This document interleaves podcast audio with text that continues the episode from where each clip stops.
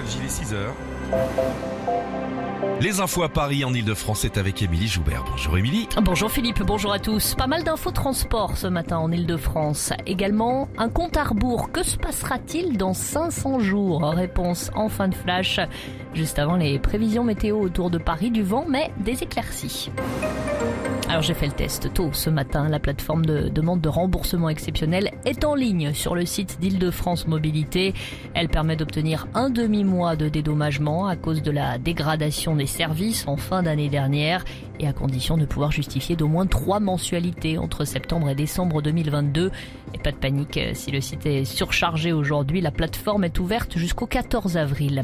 Dans les transports franciliens, aujourd'hui, encore des perturbations à cause de la grève contre la réforme des retraites. Exemple, deux trains sur cinq sur le RER D et la ligne R du Transilien. Difficulté à prévoir aussi demain, huitième journée de grève interprofessionnelle.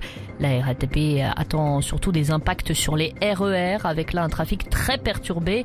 Dans les airs, 20% d'annulation de vol à Orly demain.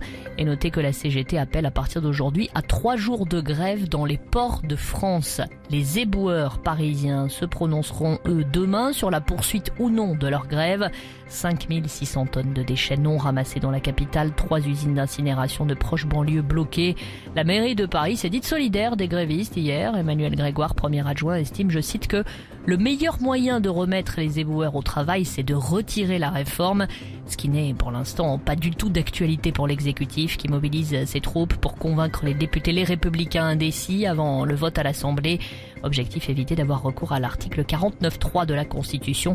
À ce sujet, Marine Le Pen, patronne des députés Rassemblement National, estime que cela serait délirant. Décision attendue ce matin devant la chambre de l'instruction de la Cour d'appel de Paris sur euh, l'éventuel retour en détention provisoire de Pierre Palmade. L'humoriste avait été remis en liberté la semaine dernière dans le cadre de l'enquête sur l'accident de la route qu'il a causé sous l'emprise de cocaïne. Héloïse Buc. Pierre Palmade avait été placé en détention provisoire le 27 février dernier, mais il n'est jamais physiquement entré en prison. Victime d'un AVC deux semaines après l'accident, il a été opéré et est toujours hospitalisé.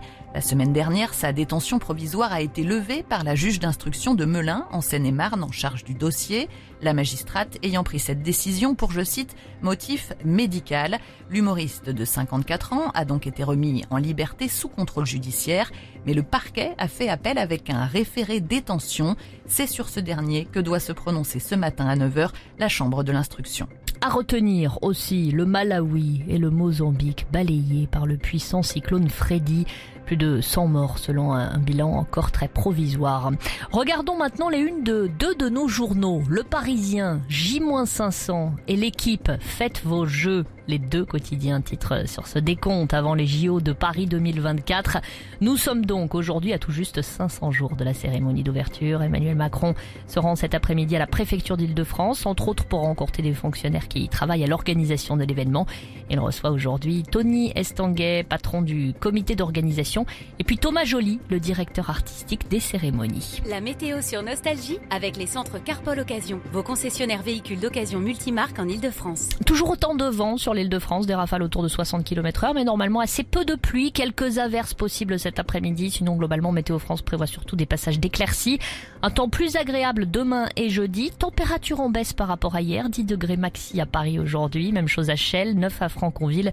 On est déjà quasiment à ce niveau ce matin. Il fait 8 à Et 9 à Orsay. Je vous souhaite une très belle matinée sur Nostalgie. Beaucoup de musique évidemment avec Philippe et Sandy.